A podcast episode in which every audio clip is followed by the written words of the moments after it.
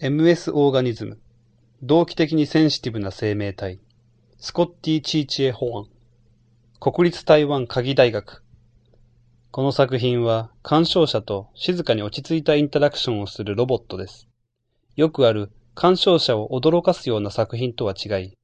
優雅なジェスチャーで鑑賞者を誘います。この植物型ロボットはカメラと顔認識ソフトを使い、鑑賞する人の動きに反応します。動きは形状記憶合金を使用しています。このロボットのデザインは、オジギソウを元にしており、5枚の別々に動く刃を持っています。